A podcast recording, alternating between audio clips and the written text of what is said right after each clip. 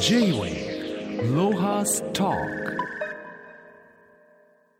今週のゲストは株式会社ステップ総合研究所代表取締役所長清永奈穂さんです。清永さんよろしくお願いします。よろしくお願いします清永さんは立教大学を卒業後大学の研究員を経て2000年にステップ総合研究所を設立され事件や災害現場においての現場分析や犯罪者行動調査被害調査をもとにして安全教育地域安全などについて研究されていらっしゃいます。えー、清永さんまずはステップ総合研究所の基本的な取り組みを少し具体例なども交えてご紹介いただけますか？はい。えっと私どもは先ほどあのご紹介いただいたように実際の災害現場ですとか事件現場に来まして、まあ、その地域で、まあ、なぜかこういうこう被害が起きたのかで、まあ、それをもとにしてどう立ち直っていけばいいのかということを研究したりまたそのための人づくりのお手伝いをさせていただいています。はい、でなので、えっと、いろんな自治体とあの仕事をすることが多いです。例えば世田谷区ですとかで実は防スクラム防犯っていう自治体で初めて区民の方に配布する冊子を作らせていただいたり、あと瞬間ボランティアっていう、瞬間的でいいから手を差し伸べるっていうボランティアの育成をしています。世田谷と、は。い、あじゃあそ そういうふうな自治体と組んでやってらっしゃると。はいはいほいで僕はなんか驚いたのは、ね、はい、大学の時に、この犯罪者行動調査とか現場分析って書いてあるから、はい、じゃあ探偵小説が好きな人かと思ったけど 違うんですね。これあ地域の安全とかそ,、っちがあなたにとって興味があることなんですね。はい、そうです。ね犯人を捕まえるというよりも、うん、まあ、なぜここで起きたのかなっていうでどうすれば防げるのかなっていうことを考えていました。はい、J-Way 日本女子大学学術研究員でもいらっしゃって、はい。はい、研究分野は安全教育地域安全犯罪防止のこの中の安全教育っていうのをまず、うん、あイギリスに留学された時にあれですか？安全教育が進んでるっていうのをお気づきになった。えっ、ー、ともっと前からですね実はあの非行少年の研究ですとか、うん、非行少年。はい。あとはいや参っちゃったなあとはその前ちょうどその私が大学院の頃阪神・淡路大震災がありまして、はい、まあ、そういうところで、まあ、たくさんのこう被害に遭われた方とお会いしたんですけれども、はい、あのその時の,、まあ、あの手当というのもとても大事なんですがその起きる前に何か防げるあの方法はないかよりこう被害を少なくする方法はないかというようなこととあとその後の立ち直りも含めてやっぱりこういろんな面からえー、犯罪も地震もそれからいじめや、えー、それから非行みたいなものからも立ち直る力をつけるにはどうしたらいいかなということを考えてしまったというか。で、はい、その後その研究をしているということです。そう例えば、犯罪の防止とかいうののポイントってどういうところに、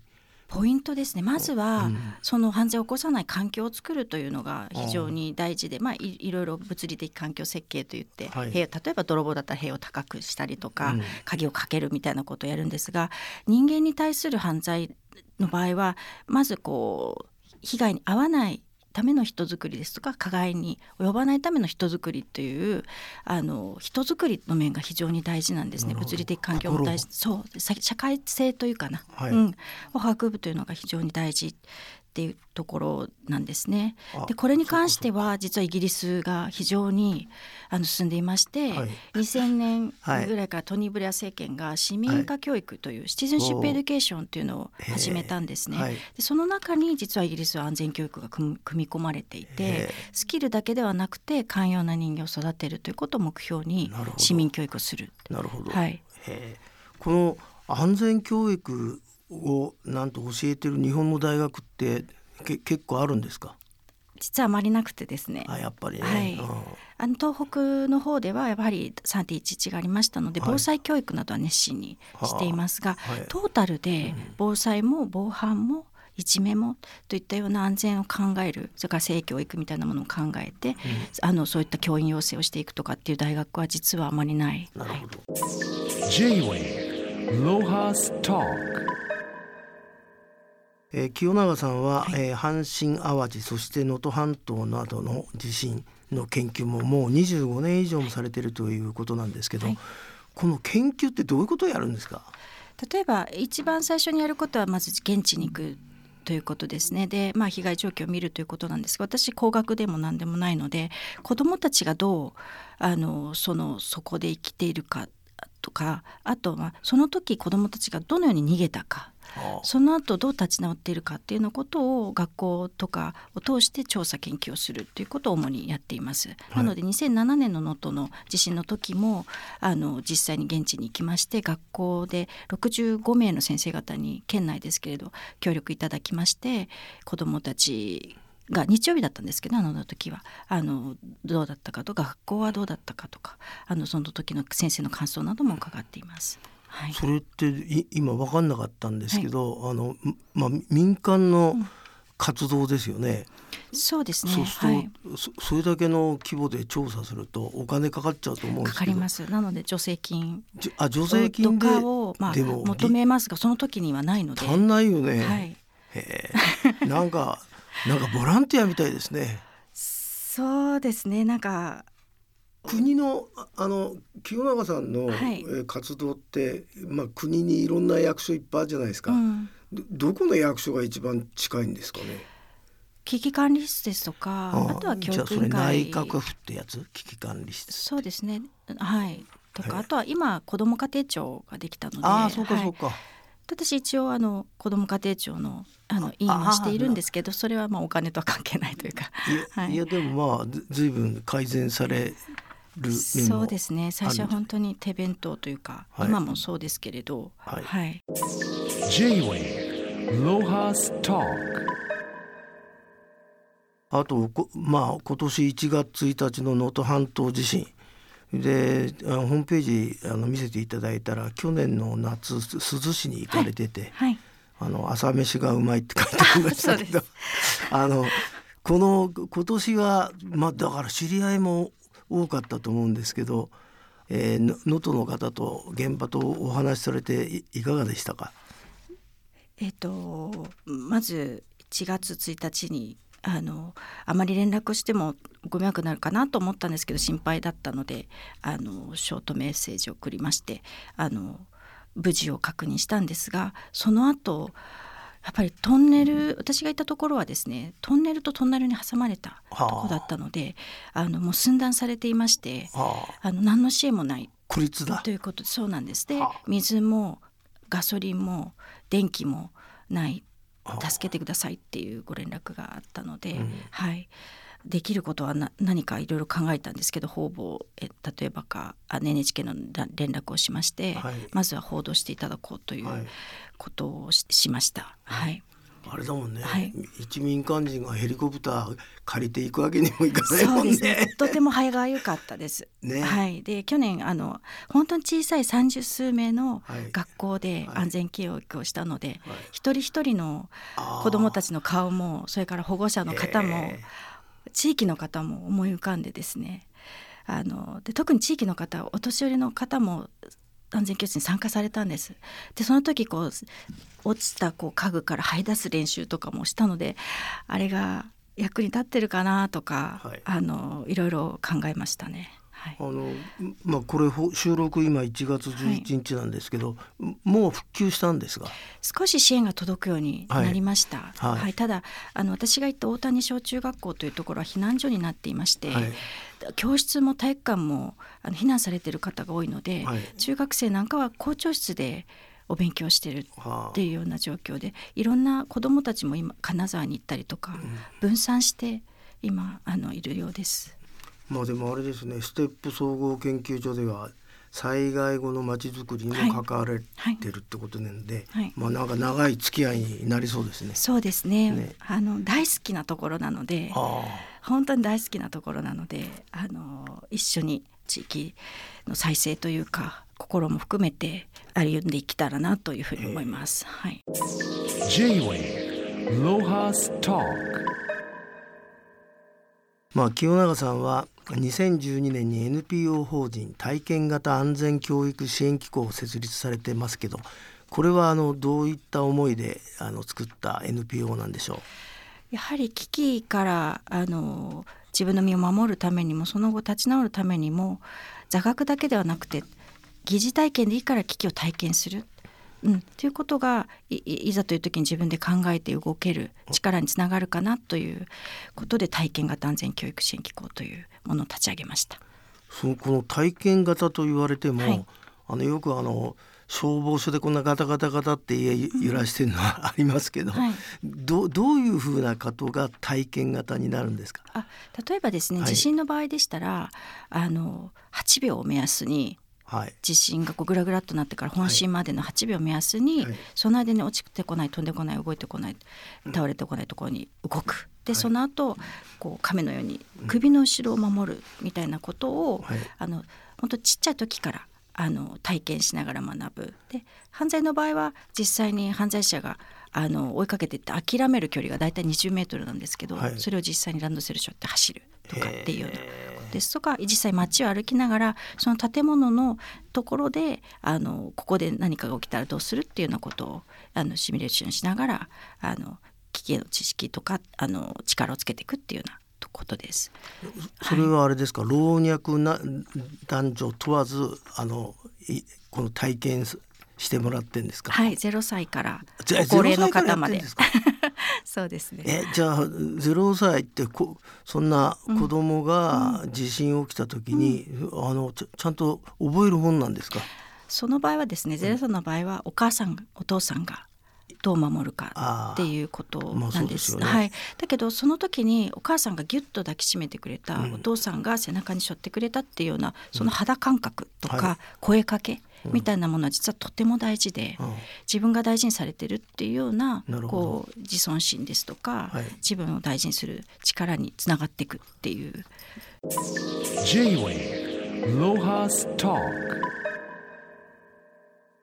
あの大地震が起きた時親が子どものそばにいない場合も十分に考えられると思うんでそこで自分子どもが自分の身を守るために清永さんが提唱されている安全基礎体力。これをちょっとご説明いただけますか？はい、えっと、安全基礎体力というのは4つの力からなっています。えっと、1つ目は体の力。2つ目は危機への知恵知識。そして3つ目がコミュニケーション力。4つ目が大人力という力です。はい、はいえっと、それぞれにちょっとあの教えてください。そうですね。まず体の力っていうのは走ったり叫んだりしゃがんだりっていうのはもう本当に字のまんまの体なんですけれども、はい、他の3つは社会性と関連してまして、えっと、まず危機の知識というのはこの時どうしたらいいのかどこに逃げたらいいのかっていったような、まあ、危機に際する知識ですね、はい、それからコミュニケーション力というのは助けてと言ったり、うん、あと嫌だと言ったりあとこんなことがあったんだっていうふうに伝えたりこっちおいでって助け合うような力です。一人じゃないと、ね、そうですね。はい、で四つ目の大人力というのはいろんな危機の時に選択肢があります。はい、そのその中のどれかを選ぶ、うん、そして決定して自分でやり遂げる。でそれに対して責任を持てるような力をつけるそういう大人としての力と言ったらいいんでしょうかそのそれを大人力というふうに呼んでいます。はい、でこういうあれですか？講座の時っていうのは、うん、まあ、清永さんが話して、はい、なんかパンフレットかなんか配るんですか？パンフレットも配りますしもうほとんどはこうお話をしながら動いていただき、はい、自分で考えながらっていう、えー、あの感じでやっていただきますね。まああと、このどんな危険があるのか子供にも分かるような合言葉があるそうなんで、はい、教えてもらえますか？あはたこ焼きお父さん。はたこ焼きお父さん。はい。えちょっと分解してください。それは。はですね、はい、割れる。うん。でたは倒れる。うん、でこうは壊れる。うん。やは焼ける。うん、で木は切れるですね。おは落ちる。うん。とは飛び出すかな。うん、でうは動く。うん、でさは避ける、うん。そういうものにうんと注意。っていう、まあ、お外を歩いていただいて、うん、なんか落ちてきそうなものないかなとかちょっとたこ焼きお父さんの今日はたこ焼きを探そうかっていうような感じでよく通る道なんかを親子でお散歩しながら見つけていただけるといいなと思います。お家の中でももちろんはい、見つけてみてください。この、あのフレーズはあれですか？あの清永さんオリジナルなんそうです。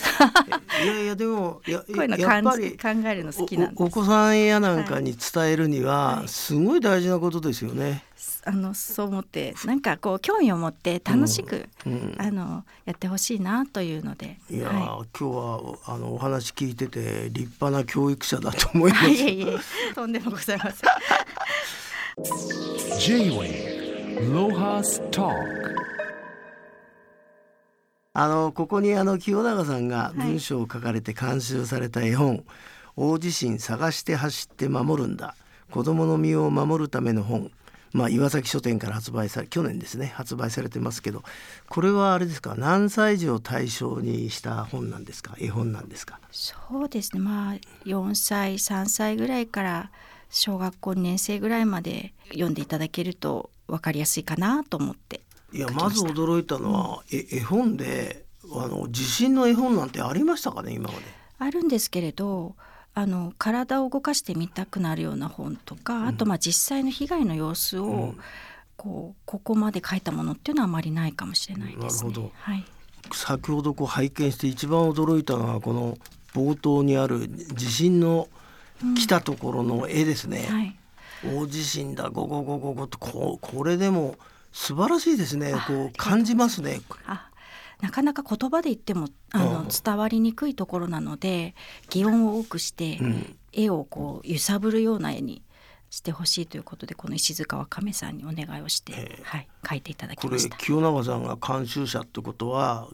もう何度もダメ出ししたんですか？そうですね。何度も書き直していただいて。そうだろうね。もう嫌だという いやでも、はい、感じ出てますよこれ。そうですか。わかめさんのおかげです、うん、あとねもう一個驚いたのがねこのまあえー、地震にあったあのなんだ子供2人が男の子と女の子が、ちょっと、えー、なんだ時間が経った後外を見た時の絵、はいはい、外はこんなになってたっていう、はい、この、うん、この絵もすごいですね。はい。なかなか子どもたちもイメージが湧かないと思いますので、こう屋根がどうなるとか道路がどうなるっていうのを絵を見ただけで分かるようにしたいなというふうなことで。はい、でこうなるってイメージを持っておくと、パニックにななりにくい。うん、でこの後じゃあどう立て直したらいいんだろうっていう次の希望につなげたいなというふうに思った次第です。これはあれじゃないですかねあの文部省が全部保育園とか 配りゃいいんじゃないですかね。必要な本ですねこれ。ありがとうございます。あのここの中にも出てくるんですけどあの地震があったその8秒間ですか。はいその時のその動物のポーズ、はい、このうさぎとネズミと亀が出てるんですけど、はいはい、これもまたなんかうまいこと説明していただけますか？まずあの人間って怖い時は真下とかを見てしまって、はい、上から落ちてくるものなど見れないので、はい、うさぎが怖い時にやるようにくるりんとこう周りを見渡す。それも上の方とか斜め後ろの方。でその後ささっとネズミのように体を低くしてシュルシュルっとこう潜り込む安全なところに。でその後亀のようにこう手足を引っ込めて特に首を守る。うん、なるほど、はい、なんかあの有名な落語家の落語を聞いてる感じ地震 落語ってあるんですかねそれは。あるかもしれないですね、ね、はい。取り入れていただければ。それでちゃんとそのね防災っていうか、はいはい、それに役立てばただ笑ってるだけじゃないってことになるんで、はい、特に今回高齢の方が被害に遭ってますのでね、うん、うんそういったこともいいかもしれないです。あの地震の際に取るべき行動っていうので、はい、大事なことを小さなお子さんがいらっしゃる方にアドバイスななさるとしたらどういうポイントなんでしょう？そうですね。まず揺れ出したらですね安全な場所に逃げるっていうこと、うん、で安全な場所っていうのは事前に見つけておくまたはそのスペースを作っておく。っていうことでかなり安全になります。うん、でその後、えっと必ず地震は止まる、うん、うん、なのでで大きな音がしても死なない、うん、うん、だからあの次にどう逃げるかっていうことを考えて、一緒に今その時を守ろうねっていう、うん。はい、でもやっぱり聞けば聞くほど心の持ちようの部分が大きいですね。そうですね。でも心で持ってるだけではやっぱり逃げれませんので、うん、例えばお家で地震だパンっていう、うん、はい地震だパンって言った時に一二三四って八秒数えて、その間にシュルシュルっとこう机の下に潜れるかみたいなのを遊びながらやる。それを繰り返しあの繰り返し繰り返しやっていただけるといいかなと思います。あれだねやっぱりあの思ったのはあの介護のああいう施設、はい、で地震が起きた時に、はい、その介護士の方がどうすべきかとかそういうプログラムもお持ちなんですか？そうですね。大人向けのプログラムもあの、うん、もちろん持っていまして研修も、うん、させていただいています。まああのまだまだ全然収まってない能登、えー、地方ですけど多分清永さんは近々行かれてですね 今後の復興のためのお手伝いをなさると思いますけど、まあぜひこれからも続けてください。今日はどうもありがとうございました。ありがとうございました。J-Way ロハス Talk